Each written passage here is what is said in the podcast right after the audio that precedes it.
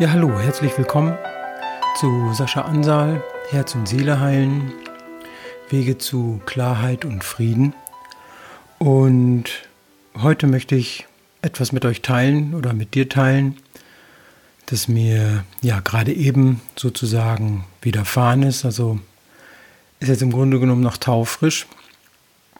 Und ähm, ich hatte gerade eben eine Sitzung am Telefon so wie ich schon viele, viele Sitzungen auch am Telefon geführt habe.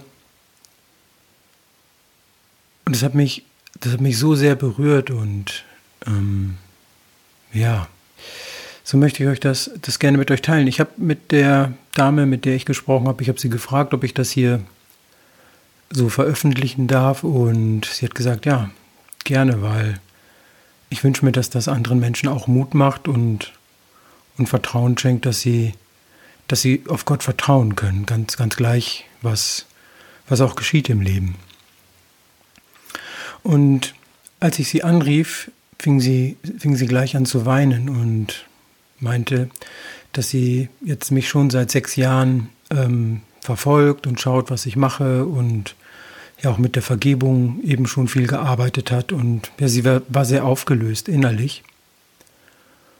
Und ich brauchte erst so einige Minuten, um sie wirklich zu beruhigen.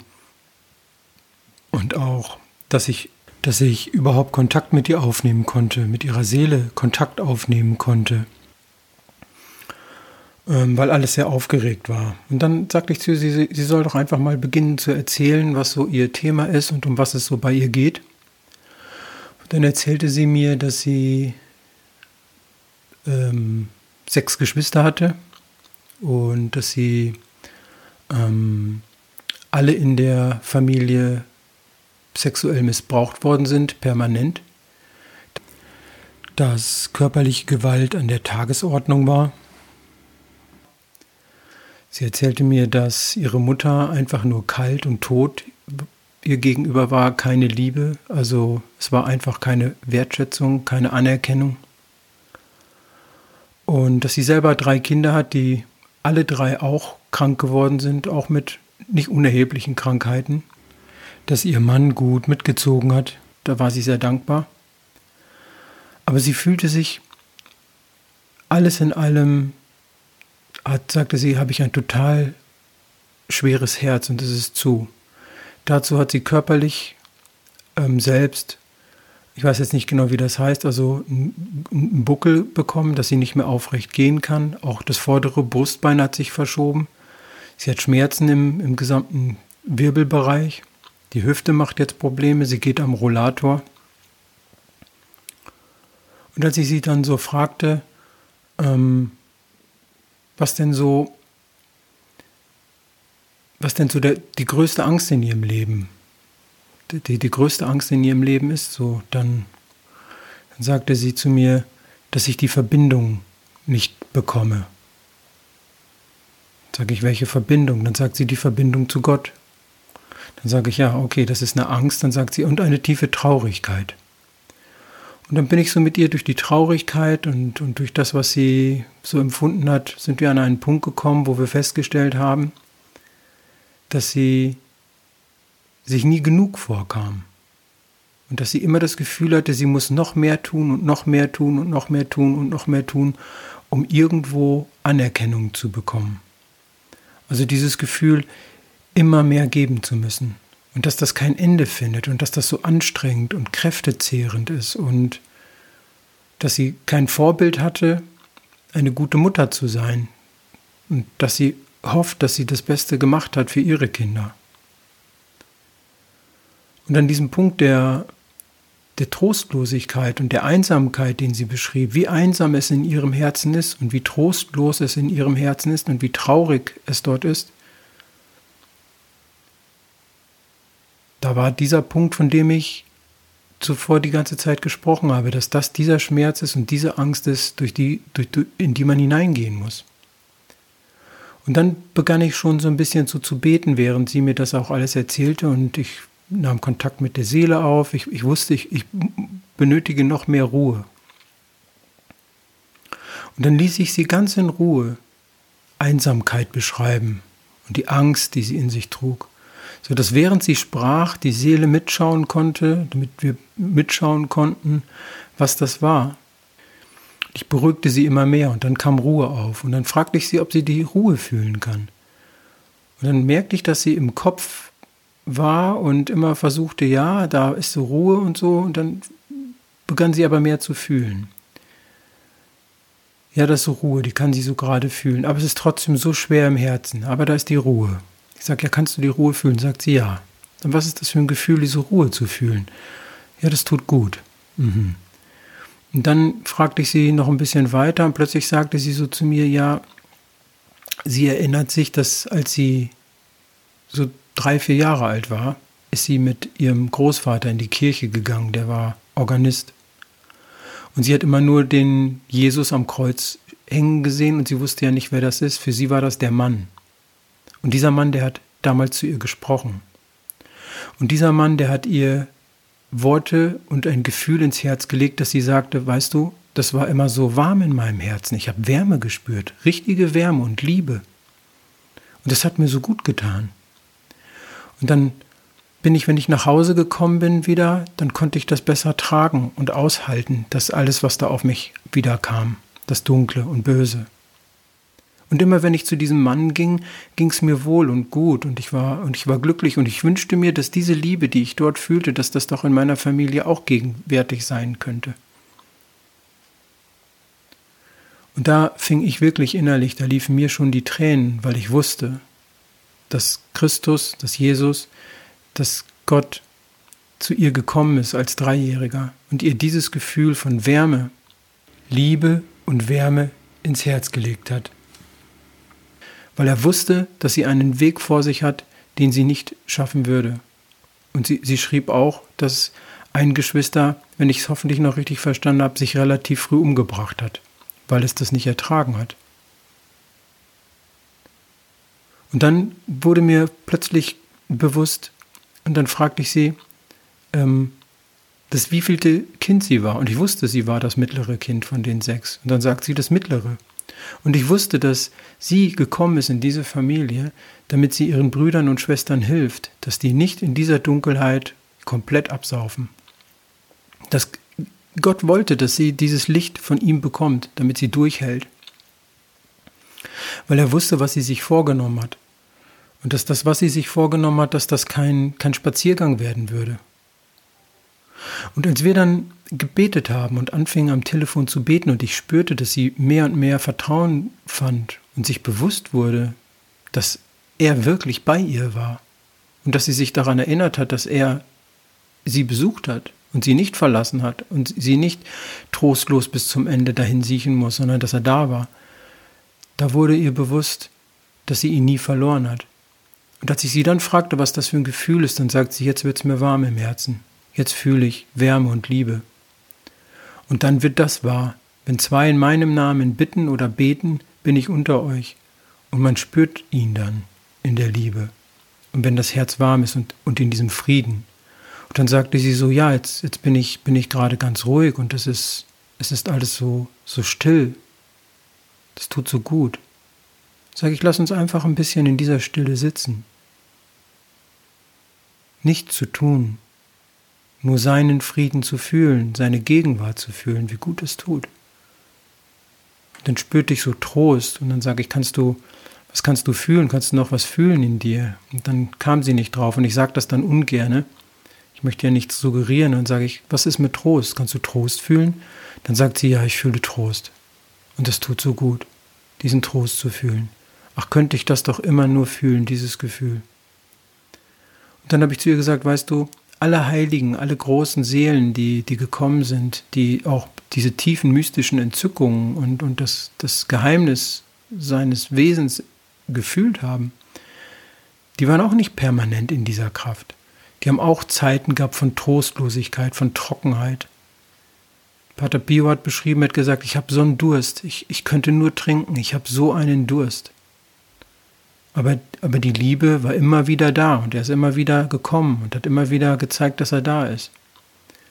Und so saßen wir dann da in, in diesem Frieden. Und dann habe ich gesagt, okay, dann, dann fangen wir jetzt mal an zu beten für deinen Körper. Dann habe ich sie gefragt, was, was, also dieser Buckel, sagt sie, ja, ich kann halt mein, kann gar nicht mehr aufrecht sitzen. Sie kann nicht schlucken. Der Hals ist geschwollen, das Brustbein ist schwer und dunkel, sie kann nicht atmen. Da habe ich angefangen zu beten im Namen von Jesus Christus und habe gesagt, hey, Jesus, wie ich mein Gebet dann bete. Alles, was mit dieser Krankheit zu tun hat, geht jetzt aus dem Körper raus. Es hat da nichts zu suchen. Krankheit ist nichts Konstruktives, ist nichts Positives, ist nicht lichtvoll, hat aus dem Körper rauszugehen, komplett. Gott kommt doch nicht zu, zu ihr und ähm, wo sie drei und vier Jahre alt ist, damit sie durchhält, damit sie am Ende des Tages äh, mit einem mit, mit Schmerz und leidvollem Körper untergeht. Das kann doch nicht sein. Und dann haben wir gebetet, oder ich habe gebetet. Und dann war es so, dass die, der, sagt sie, der Rücken ist leicht, da ist nichts mehr, der Rücken tut nicht mehr weh, es ist leichter. Aber vorne im Brustbein ist es ganz dunkel und schwer. Dann habe ich für das Brustbein gebetet. Dann haben wir vorne für das, ich weiß gar nicht, weiß gar nicht, kann mir das ja nicht vorstellen, weil ich nicht genau weiß, was das, wie das da aussieht optisch. Ich kenne mich da jetzt nicht aus.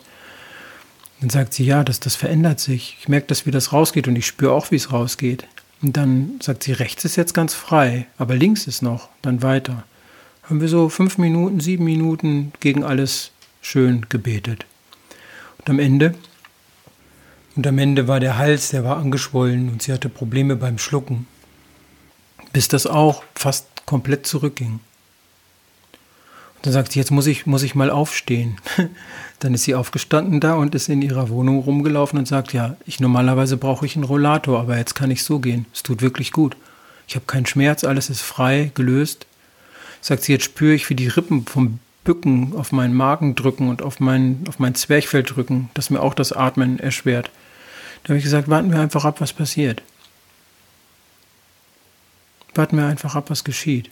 Aber so viel Erleichterung, wie sie jetzt schon bekommen hat, sagt sie, ja, das ist, das ist wirklich schön. Und ich meine, was soll man dazu noch sagen? Viele Worte kann man dafür nicht mehr finden für das, was da geschieht. Und deswegen liebe ich Gott so sehr und deswegen danke ich ihm so sehr, weil er, weil er einfach will, dass die Menschen Vertrauen zu ihm finden, dass sie ihr Herz und ihre Seele wirklich beginnen sie, ihm wieder zuzuwenden, damit er, damit er sich holen kann, was, was er sich gerne holen will, nämlich die Herzen der Menschen zurück, diese aufzufüllen mit, mit seinem Frieden, mit seiner Güte, mit seinem Trost. Und alles das ist möglich. Das sind keine, keine Ideen, sondern das ist etwas, das ich ja tagtäglich erlebe und was Menschen mit mir tagtäglich erleben. In den Seminaren, in den Sitzungen, in, ja, in Gebeten. Und dafür bin ich Gott, Gott unendlich dankbar. So, ja, hoffe ich, dass das für dich ähm, auch eine Möglichkeit ist zu verstehen und, und zu erkennen, auf welche Art und Weise er uns wirklich liebt und dass er uns nie verlassen hat. Er war nie weg, das ist halt wohl logisch. Ich meine, wir, der Mensch, hat aufgehört, die Liebe und die Güte und das Vertrauen im, im Herzen zu fühlen. Der Mensch hat aufgehört an Gott zu glauben, ihm alles, ja, ihm zu vertrauen. Wir haben aufgehört und jetzt beginnt die Reise zurück. Und jetzt beginnt die Entschlossenheit zurück und zu sagen, ich vertraue. Ich, ich baue mein Herz auf und ich, ich schreie so lange in den Himmel hoch, bis ich dich höre. In Liebe und in, in Verlangen und in Güte. Und dann kommt das. Und hier ist es jetzt nach 59 Jahren gekommen oder nach 56, ja, nach 59 Jahren nach 59 Jahren warten, die Liebe Gottes wieder für einen kurzen Augenblick zu spüren. Und vielleicht reicht das auch aus für die nächsten 59 Jahre. Aber dann, wenn er kommt, dann mit, mit, mit dem ganzen Herzen und mit der ganzen brennenden Liebe und mit der Freude und mit allem, was, was, was in mir ist, ihm entgegenzurennen und zu sagen, da bin ich, endlich, und jetzt nimm mich. Nimm alles, was dir gehört und erfüll mich mit dem damit ich endlich wieder lebe, damit ich frei bin und lebe und dem Tod, dem, dem wirklichen Tod wirklich entronnen bin. Nicht dem physischen Tod, sondern dem seelischen Tod entronnen bin. Und das hat auch was mit Auferstehung zu tun. Das ist das, was, was der Phönix gemacht hat im, im christlichen Sinne, die Auferstehung. das Erkennen des Lichtes und der Freude Gottes und wo mein Licht und meine Liebe hingehört. Und das ist eine, eine sehr schöne Botschaft. Ich finde, für mich ist das die, die aller, aller schönste Botschaft. Und wie gut es tut, wenn eine Seele, wenn eine Seele sich wieder beruhigen kann, wenn eine Seele wieder zu ihm findet, aus den Klauen dessen, der nicht will, dass sie es schafft. Das ist das Schönste, was es gibt. So, hab Dank fürs Zuhören. Ich wünsche dir für heute oder für die kommende Zeit nur das Beste. Schnapp dein Herz, find die Freude und die Liebe, gib Vollgas und ja, wenn es dir gefallen hat, so hören wir uns vielleicht dann in einer nächsten Folge. Ich bin dann auf jeden Fall wieder da und wünsche dir von Herzen alles Liebe. Bis dahin, Sascha. An dieser Stelle möchte ich noch daran erinnern, dass die Möglichkeit besteht, in meinen Seminaren der Vergebung, Herz und Seele heilen oder auch dem Phönix aus der Asche Seminar oder der Schulung der Wahrnehmung selbst tiefe Erfahrungen zu machen. Ähm, in den Seminaren treten außergewöhnliche Phänomene auf, auf die ich jetzt hier nicht näher eingehen will, äh, werden ja alle auf, der, auf meiner Homepage auch beschrieben oder man kann es auch in den Kommentaren lesen von den, von den Menschen, die über ihre Erfahrungen schreiben. Und Genau, so wenn du daran Interesse hast, unter www.alohahuna.de oder www.sascha-ansal.de wirst du hier Infos finden zu Terminzeiten und Orten natürlich. Oder du schaust dir die Heilvideos an, die bei YouTube äh, online sind.